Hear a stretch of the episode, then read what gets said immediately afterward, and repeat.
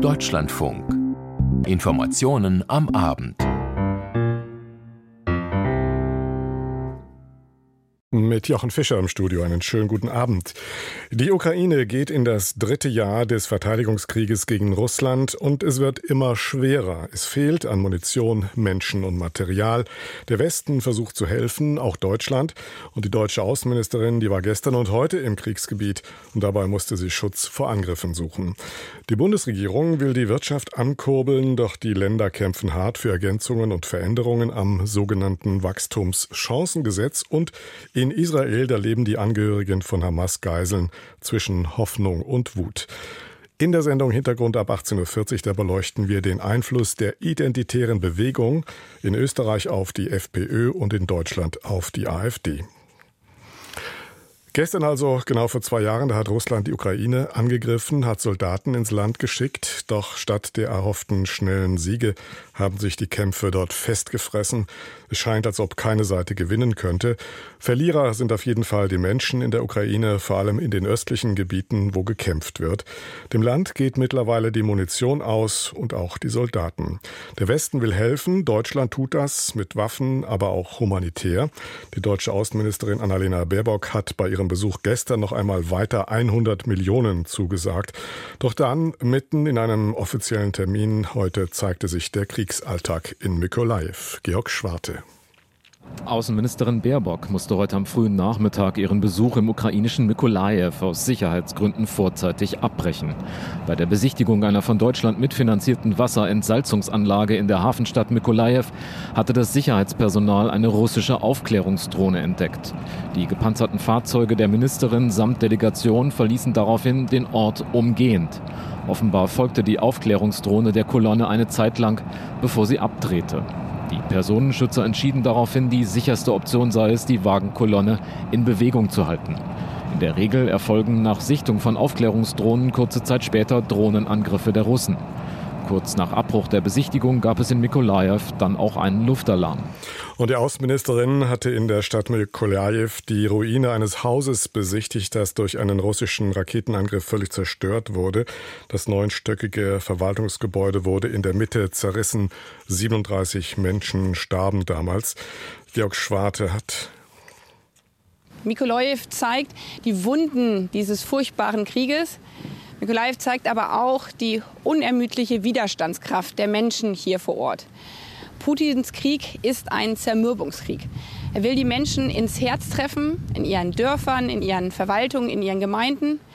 Er will die Menschen zerstören, ihre Lebensgrundlage zerstören. Hier in Mykolajew beispielsweise hätten russische Angreifer das Wasserwerk zerbombt mit dramatischen Folgen. Ein Monat lang mussten die Menschen hier ohne Trinkwasser auskommen weil ganz gezielt das Wasserwerk angegriffen wurde. Auch mit deutscher Hilfe sei die Wasserversorgung wieder aufgebaut worden und die Ministerin versprach heute vor Ort weitere Gelder und sprach von einem Dreiklang aus militärischer, wirtschaftlicher und humanitärer Hilfe. Und genau das ist das Herzstück unserer internationalen Hilfe, der zivile Wiederaufbau. Deswegen stocken wir unsere humanitäre Hilfe heute um weitere 100 Millionen Euro auf. Damit ist die humanitäre Hilfe aus Deutschland für die Ukraine, für die Menschen hier in der Ukraine bei einer Milliarde Euro. Deutschland, so Baerbock, wird im Juni in Berlin eine Wiederaufbaukonferenz für die Ukraine ausrichten. Sie sei, so wörtlich, ein bisschen stolz, dass Deutschland als eines der ersten Länder bereits jetzt den Wiederaufbau beispielsweise des Hafens von Odessa mit Bundesgarantien absichere. Und Baerbock, die zum jetzt sechsten Mal seit Kriegsbeginn die Ukraine besucht, warf dem russischen Präsidenten erneut vor, mit Terror Hoffnung in der Ukraine zu zerstören. Der blanke Terror des russischen Präsidenten setzt auf Zermürbung. Er setzt darauf, dass diese Furchtbarkeit äh, dieses Krieges irgendwann dazu führt, dass die Menschen hier vor Ort resignieren oder die internationale Gemeinschaft resigniert.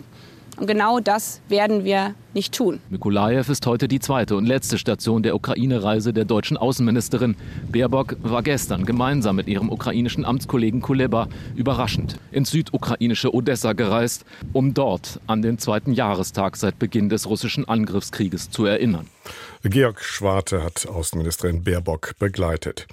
Vor zwei Jahren hatte der belarussische Machthaber Lukaschenko seinem Freund und Nachbarn Wladimir Putin sein Land als Aufmarschgebiet für den Einmarsch in die Ukraine zur Verfügung gestellt.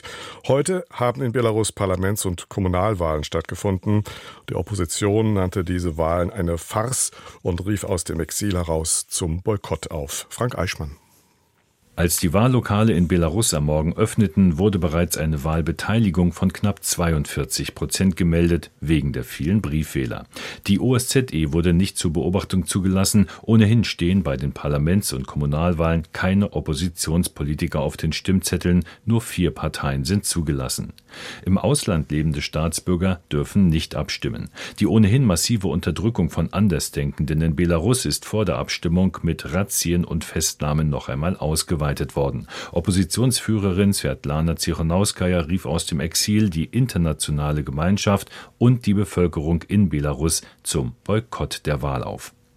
Machthaber Lukaschenko gab bekannt, dass er im nächsten Jahr erneut zur Präsidentschaftswahl antreten werde. Vor vier Jahren hatte er sich nach einer offensichtlich gefälschten Wahl erneut zum Präsidenten erklärt. Es folgten Massenproteste, die brutal unterdrückt wurden. Nach der heutigen Wahl werde es keine Unruhen geben, so Lukaschenko am Vormittag. Die Behörden hätten nach 2020 ihre Lektion gelernt. Die Wahllokale schließen um 20 Uhr Ortszeit. Die ohne Spannung erwarteten Ergebnisse sollen kurz nach Mitternacht vorliegen. Die deutsche Wirtschaft kommt nicht in Schwung. Von einem quasi Nullwachstum geht der Jahreswirtschaftsbericht von Wirtschaftsminister Habeck aus. Die Stimmung ist schlechter als die Lage, kommentieren das die Wirtschaftswissenschaftler. Das Wachstumschancengesetz soll helfen, aus der Misere herauszukommen. Der Bundestag hat es zwar am Freitag nach Beratungen im Vermittlungsausschuss beschlossen, aber die Zustimmung der Länder fehlt noch. Die Ministerpräsidentinnen und Präsidenten äußern weiter Kritik. Nun, am 22. März könnte das Gesetz wieder im Bundesrat auf die Tagesordnung kommen. Dessen Zustimmung ist aber unsicher. An Katrin Büsker. Das Wachstumschancengesetz der Bundesregierung, es dürfte auch in einem zweiten Anlauf im Bundesrat scheitern. Es bringe wenig, erklärte Sachsen-Anhalts CDU-Ministerpräsident Rainer Haseloff gegenüber der Welt am Sonntag. Zudem bekräftigte er, dass die fortdauernde Subventionierung von Agrardiesel für ihn weiter Grundlage für eine Zustimmung wäre. Steuerliche Entlastungen, erweiterte Abschreibemöglichkeiten, etwas weniger Bürokratie, all das steckt damit weiter in der politischen Sackgasse. Auch mir ging das Wachstumschancengesetz noch nicht weit genug, aber es ging auf jeden Fall in die richtige Richtung. Betonte die Wirtschaftsweise Ulrike Malmendier im Interview der Woche des Deutschlandfunks, um eben einen Impuls zu setzen für die Wirtschaft. Diesen fordern eigentlich auch mehrere CDU-Ministerpräsidenten in der Welt am Sonntag. Hessens Ministerpräsident Boris Rhein schlägt unter anderem die Abschaffung des Solidaritätszuschlags für Kapitalgesellschaften vor. Nordrhein-Westfalens Ministerpräsident Hendrik Wüst fordert Reformen bei der Unternehmensbesteuerung. Gebt grünes Licht für das Wachstumschancengesetz, fordert Malu Dreyer, SPD-Ministerpräsidentin von Rheinland-Pfalz, von ihren Unionskollegen. Brandenburgs SPD-Ministerpräsident Dietmar Woidke erklärte gegenüber der WAMS, die Unsicherheit sei Gift für die Wirtschaft. Unsicherheit aus Sicht der Wirtschaftsweisen Malmendier ein großes Problem. Was uns runterzieht, ist oft nicht einmal eine konkrete negative Nachricht, sondern die ständige Unsicherheit, ständig neue Krisen. Man weiß nicht, worauf man sich einstellen soll. Und so etwas hemmt natürlich auf Unternehmerseite die Investitionen und auf Konsumentenseite die Konsumausgaben. Und das ist nicht förderlich für die Wirtschaft. Entsprechend fällt auch die Prognose für dieses Jahr aus. Im Jahreswirtschaftsbericht, den Robert Habeck Mitte der Woche vorgestellt hatte, geht der grüne Minister von quasi null Wachstum für dieses Jahr aus. Die Stimmungslage ist schlecht und das, obwohl die Wirtschaft eigentlich gut aus den Krisen gekommen sei, so Ulrike Malmendier. Die Energiepreise hätten sich stabilisiert, Lieferkettenprobleme seien gelöst, Gelegenheit für die Politik, sich der langfristigen Probleme anzunehmen, doch auch hier komme man wenig voran, so Malmendier. Beispiel Bürokratieabbau. Alle sind sich einig. Was mir aber fehlt, was mir zum Beispiel auch im Jahreswirtschaftsbericht dieser Woche fehlt, sind die ganz konkreten Maßnahmen, was wann wie gemacht wird. Mein Eindruck ist, dass wir in Deutschland oft von diesen Änderungen reden, sie dann aber nicht umsetzen, weil wir Angst haben, nicht die perfekte neue Lösung gefunden zu haben. Auch die Dreierkonstellation der Bundesregierung trage dazu bei, dass es schwierig sei, Lösungen zu finden. Das gilt auch für die Frage, wie wirtschaftliche Entlastungen finanziert werden sollen. Steuererleichterungen führen zu Mindereinnahmen, sprich irgendwo muss gespart werden. Für Sachsen-Anhalts Minister Ministerpräsident Rainer Haseloff ist klar, um ein Aussetzen der Schuldenbremse komme Deutschland aktuell nicht drum herum. Für die Unterstützung der Ukraine, die Militärausgaben und die Förderung der Wirtschaft fordert er in der Welt am Sonntag eine zeitlich limitierte Aussetzung mit klarer Tilgung. Sind die Grünen schuld an der wirtschaftlichen Lage der Wirtschaft? Auf diese Frage könnte man ja kommen, wenn man sich die Proteste insbesondere gegen Grünen Politiker in der letzten Zeit ansieht. Treckerkolonnen, die Autobahnen blockieren, ein Wirtschaftsminister, der wegen eines Protestes nicht vom Schiff an Land gehen kann und eine grüne Vorsitzende, Ricarda Lang, die Land auf, Land ab, vor allem in den sozialen Medien offenbar die Hauptgegnerin aller Unzufriedenen zu sein scheint. Auch gestern wieder, nur mit Hilfe der Polizei, konnte Ricarda Lang eine Veranstaltung in Sachsen-Anhalt verlassen. Uli Wittstock.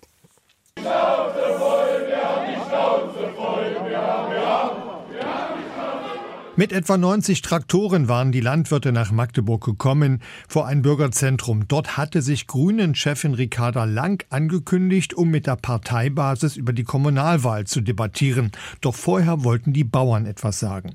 1990, wo wir angefangen haben nach der äh, Wende, haben wir äh, vier Leute auf dem Acker gehabt und meine Mutti hat es halbtags äh, im Büro gemacht und heutzutage ist umgedreht.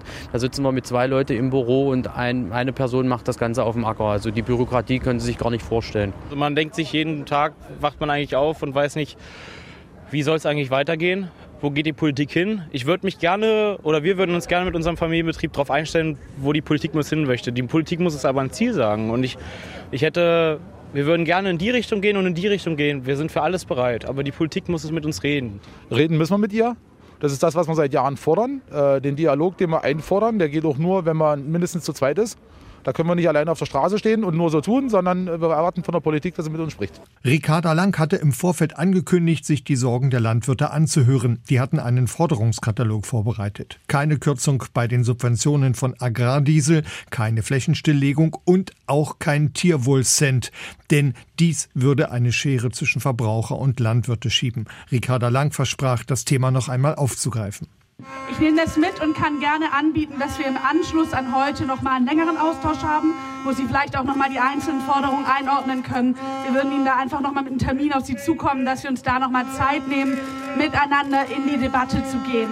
Allerdings machte Ricarda Lang auch deutlich, dass es beim Agrardiesel keine Änderungen mehr geben werde, denn das würde auf Kosten anderer Bevölkerungsgruppen gehen. Wir müssen aber auch aufpassen, wenn ich jetzt teilweise höre, lasst uns einfach alles, denn auch beim Agrardiesel alles wieder komplett rückabwickeln. Das würde dann auch wiederum schnell andere Gruppen treffen. Und wir dürfen nicht aus dem Blick verlieren, dass es auch Gruppen gibt. Ich denke an Pflegekräfte, ich denke an Eltern in diesem Land. Die sind nicht ganz so laut, die sind nicht ganz so hörbar, aber die sind auch da und die dürfen wir nicht vergessen.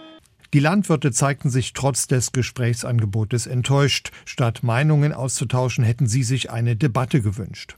Wie zufrieden kann man sein, wenn man vorgeschrieben kriegt, dass man sieben Minuten Redezeit mit ihr hat? Äh, Frechheit, sie hätte sich mit uns länger austauschen können, fachlichen Input holen können, den hätte man dort drin in der Wahlkampfveranstaltung diskutieren können, damit man dann auch fachliche äh, Argumente für uns Landwirte denn aus Sicht der Grünen auch mal begreift. Trotz angespannter Stimmung blieb es überwiegend friedlich. Nach Angaben der Polizei hatten dann einige Bauern den Weg blockiert, als die Grünen-Chefin wieder abfahren wollte.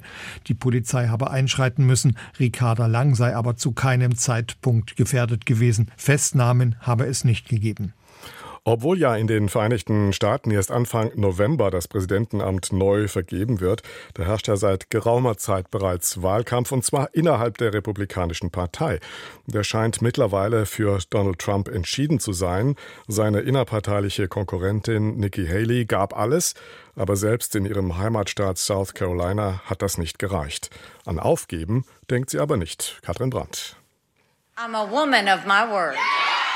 Ich bin eine Frau, die ihr Wort hält, sagte Nikki Haley vor jubelnden Fans. Da waren zwar noch nicht alle Stimmen ausgezählt, aber es war klar, dass sie deutlich gegen Donald Trump verlieren würde. Und es war klar, dass ihr auch ihr Heimvorteil nicht geholfen hatte.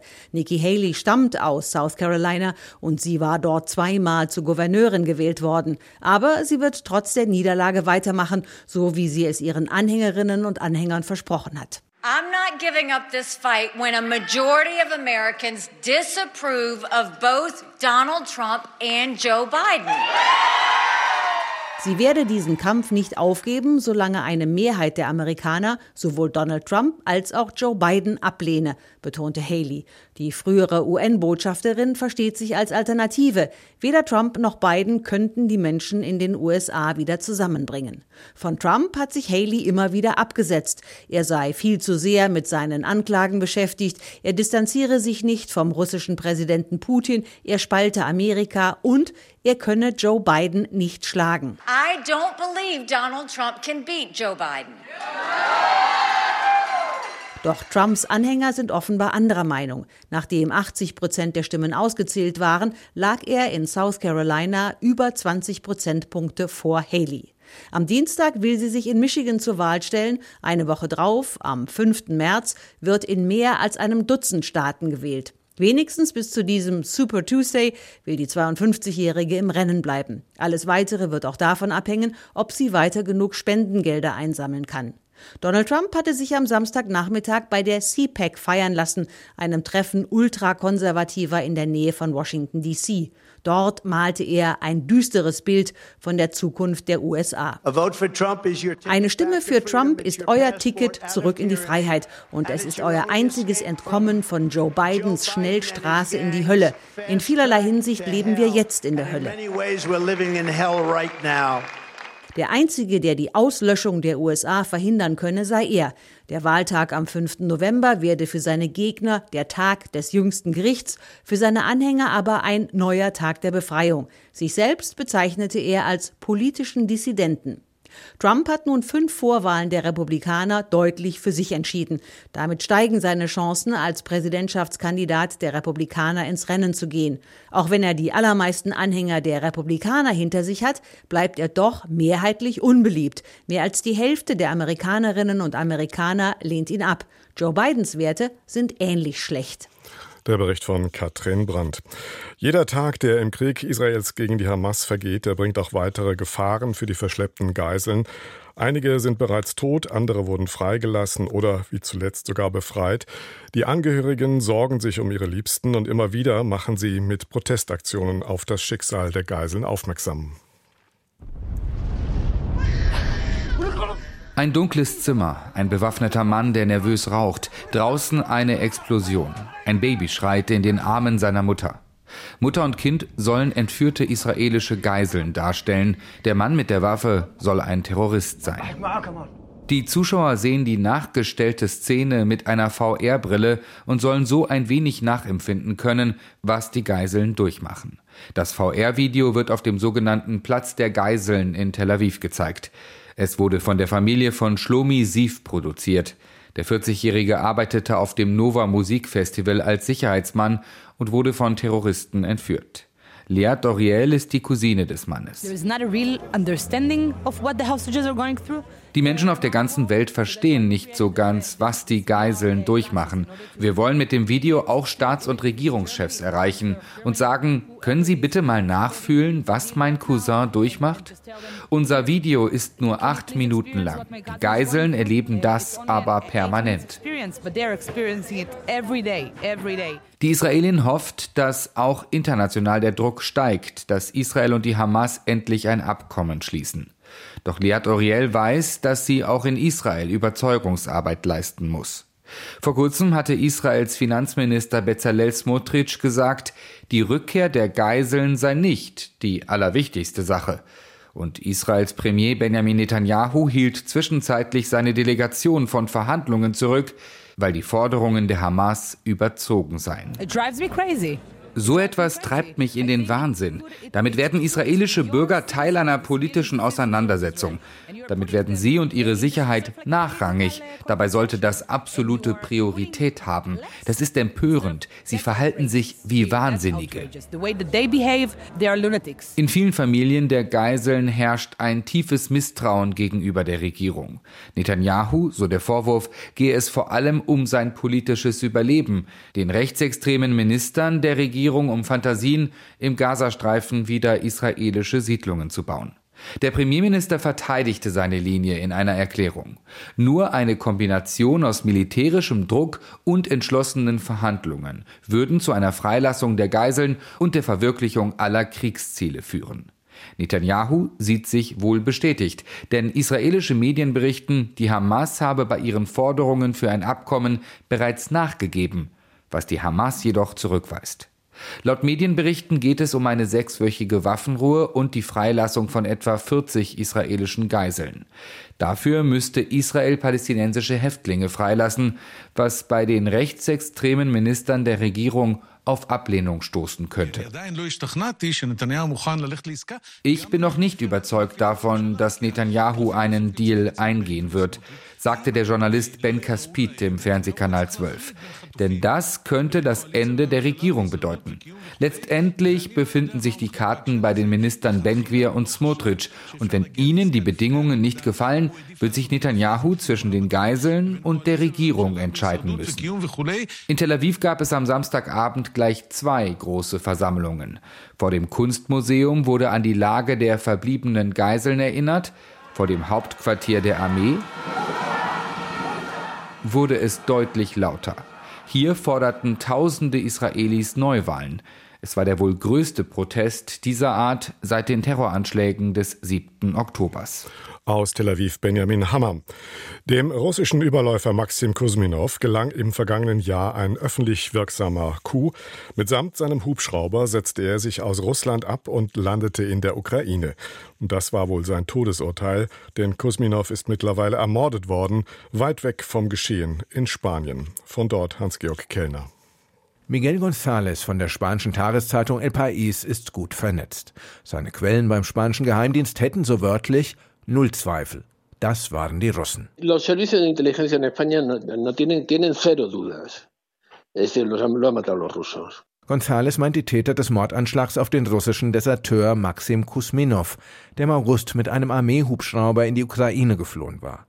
Der Grund, dass man sich in Spanien so sicher ist, sind die wiederholten Drohungen aus Moskau gegen den ehemaligen Soldaten und dann ist da die Art, wie die Nachricht schon kurz nach der Tat in die Welt kam. Eso salió das meldete zuerst eine pro-russische Webseite aus Italien, die kein Mensch kennt, unter Berufung auf die spanische Guardia Civil. Das ist völlig unglaubwürdig. Welche Quellen soll eine unbekannte italienische Webseite bei der Guardia Civil in Alicante haben? Dann meldete es die staatliche russische Nachrichtenagentur TASS. Ein künstlich konstruierter Ablauf, um die Spuren für eine russische Beteiligung zu verwischen, meint González. Aber der Kreml gibt sich dabei keine große Mühe. Schon kurz nach der Flucht des Hubschrauberpiloten meldete das russische Staatsfernsehen, der Geheimdienst sei mit dessen Tötung beauftragt worden. Nach der Tat wurde der Pilot von Moskau verhöhnt. Die Ukraine habe den Überläufer im Fernsehen präsentiert, berichtet González, ihm dann 500.000 US-Dollar und einen ukrainischen Pass mit einer neuen Identität gegeben. Der 29-Jährige ist damit ausgerechnet in eine Stadt an der spanischen Mittelmeerküste geflohen, in der 800 Russen und mehr als 1000 Ukrainer leben. Dann, sagt der Journalist von El País, habe der Pilot auch noch seine Freundin in Russland angerufen und ihr gesagt, sie solle zu ihm nach Alicante kommen. Für den russischen Geheimdienst dürfte es also nicht schwer gewesen sein, den Überläufer zu finden. Die spanischen Behörden waren González zufolge dagegen nicht informiert. Sie gingen zunächst von einem Verbrechen zwischen kriminellen Organisationen aus, wussten auch gar nicht, dass der Flüchtling in Spanien war. Sie wurden auch nicht auf die Täter aufmerksam, die eigens für den Mord eingereist seien und das Land inzwischen auch wieder verlassen haben sollen. Doch trotz so vieler offener Sicherheitsfragen hat der Fall in Politik und Gesellschaft keine größere Debatte ausgelöst. Für die Regierung ist das eine heiße Kartoffel. Sie weiß nicht, wie sie reagieren soll. Welche Möglichkeiten hat sie schon? Es sind ja schon alle möglichen Sanktionen gegen Russland in Kraft. Aber irgendetwas muss sie machen. Immerhin wurden die spanischen Hoheitsrechte hier im eigenen Land verletzt. Ein Verbrechen ist vor der eigenen Nase verübt worden. Der Politologe Pablo Simon ist häufiger Gast in den vielen Diskussionssendungen im spanischen Radio und Fernsehen. Er nimmt den Mordanschlag zum Anlass für eine Medienkritik. Die öffentlichen Debatten in Spanien konzentrieren sich immer auf dieselben zwei, drei Fragen. Und die Journalisten sind in Spanien sehr auf die Parteien fixiert, auf die Regierungsparteien oder die Opposition. Wenn von dort nichts kommt, kommt es auch nicht in die Medien. Dabei geht es um eine zentrale Frage der nationalen Sicherheit. Die Opposition müsste die Regierung fragen, was passiert ist. Das passiert nicht. Das ist schon erstaunlich. Zumal die russische Führung bereits in einer anderen Angelegenheit im Fokus der Ermittler ist. Ein Untersuchungsgericht ermittelt derzeit wegen Versuchen des Kremls, das Land über den katalanischen Unabhängigkeitsprozess zu destabilisieren. Der Fall wird heiß diskutiert, der Mord am russischen Deserteur hingegen kaum. Das ist paradox, hat aber damit zu tun, dass keiner der politischen Akteure daraus einen Vorteil für sich erzielen kann. Die Medien sollten zwar eine davon unabhängige Agenda haben, haben sie aber nicht. Hans-Günter Kellner berichtete. Und jetzt haben wir noch Zeit für den Sport am Sonntagabend im Studio dafür Marina Schweizer. Guten Abend. Es ist nicht vorbei mit den Protesten in der Fußball-Bundesliga, obwohl der Investorendeal der DFL diese Woche gestoppt worden ist. In Frankfurt flogen heute wieder Tennisbälle beim Spiel gegen das Team aus Wolfsburg. Der Club war auch Adressat der Proteste wegen seiner Investorenstruktur. Vom 2 zu 2 mit Spielunterbrechung berichtet Martina Knief. Die Frankfurter Eintracht konnte mit dem Mute der Verzweiflung in der zweiten Minute der Nachspielzeit den Ausgleich erzielen durch Omar Mamouche. Lacroix Max für die Eintracht und Behrens nochmal für Wolfsburg. 2 zu 1 zur Pause für die Niedersachsen. Dann eine lange Unterbrechung, weil aus dem Eintracht-Block Tennisbälle und andere Dinge auf den Rasen flogen, die man gut hinschmeißen kann. Dann ging das Spiel weiter. Frankfurt schlecht, Wolfsburg im Verwaltungsmodus und dann gelang Omar Mamouche der Ausgleich. Die Frankfurter Eintracht bekam noch mal Luft für die Schlussphase. Am Ende aber ein 2 zu 2 zwischen Frankfurt und Wolfsburg. Borussia Dortmund führt im ersten Abendspiel zur Halbzeit 2 zu 1 gegen Hoffenheim und um halb acht gibt es noch ein spätes Spiel zwischen Augsburg und Freiburg. In der zweiten Liga hat der Hamburger SV wieder Hoffnung auf den Wiederaufstieg. Mit dem neuen Trainer Steffen Baumgart gelang den Hamburgern ein 1 zu 0 gegen Elversberg. Noch deutlicher gewann Fortuna Düsseldorf zu Hause gegen die abstiegsbedrohten Rostocker. Stefan Kausen. Die Fortuna kann also doch noch gewinnen. Der erste Dreier im Jahr 2024 ist perfekt. Das 2 zu 0 innerhalb von zwei Minuten erzielt. 16. und 18. Erst ein Traumtor von Felix Klaus. Volley aus 11 Metern rechts oben rein. Dann Tanaka aus 20 Metern rechts unten rein. Rostock spielte lange gut mit, aber Düsseldorf hatte die wesentlich besseren Torraumszenen. Und deshalb ist das 2 zu 0 für die Fortuna am Ende auch hoch verdient. Und Kräuter Fürth gewinnt das Franken-Derby gegen Nürnberg mit 2 zu 1. Ein richtiges Spitzenspiel hat es heute in der Handball-Bundesliga gegeben. Tabellenführer Füchse Berlin gelang aber gegen Verfolger Flensburg-Handewitt kein Sieg. Rudi Dautwitz. Es war ein spannendes und in der Schlussphase dramatisches Spitzenspiel. Flensburg lief über weite Strecken der Partie gegen eine starke Berliner Mannschaft einen Rückstand hinterher. Erst in der Schlussphase kippte die Begegnung. Flensburg führte nun in der letzten Minute mit 31 zu 30 und hatte den Sieg vor Augen. Doch Simon Püttlik verpasste mit seinem letzten Wurf die Entscheidung und im Gegenzug gelang Berlin durch Andersson noch der Treffer zum 31 zu 31 Endstand. Ein gerechtes Ergebnis für Flensburg, aber sehr unglücklich und zu wenig wenig, um im Titelkampf noch einmal eingreifen zu können. Das erste Wochenende der Heim-Weltmeisterschaft in Winterberg ist für die deutschen Bob-Piloten sehr erfolgreich zu Ende gegangen. Zweimal Gold, einmal Silber, zweimal Bronze. Philipp Eiskirch berichtet. Zum Saisonhöhepunkt ist Francesco Friedrich voll da. In diesem Winter konnte er bislang kein Rennen im Zweierbob gewinnen, weil immer irgendwas nicht passte. Jetzt wurde Friedrich in Winterberg Weltmeister und es war eine Demonstration. Schon zur Halbzeit hatte der Sachse klar geführt. Nach Bahnrekord im dritten und einer souveränen Vorstellung im vierten Lauf sicherte er sich WM-Gold. Das ganze vor Shootingstar Adam Amur. Johannes Lochner, der letztes Jahr den Titel gewann, schnappte sich Bronze. Er hatte im Ziel fast eine halbe Sekunde Rückstand auf Friedrich. Es waren nicht die einzigen Medaillen des Tages für das deutsche Team, denn nach einer starken Aufholjagd verteidigte Laura Nolte auf ihrer Heimbahn ihren Titel im Monobob. Zur Halbzeit war Nolte, die mit Adduktorenproblemen zu kämpfen hatte, hatte, nur Vierte gewesen. Lisa Buckwitz lag da noch auf Goldkurs. Sie hatte beim dritten Lauf dann allerdings Pech mit dem Wetter und büßte Plätze ein. Am Ende aber konnte sich Buckwitz noch über Bronze freuen. Heimspiel auch für die deutschen Skispringer beim Skiflug-Weltcup in Oberstdorf. Den Heimvorteil auf der Großschanze konnten sie aber nicht nutzen. Edgar Endres.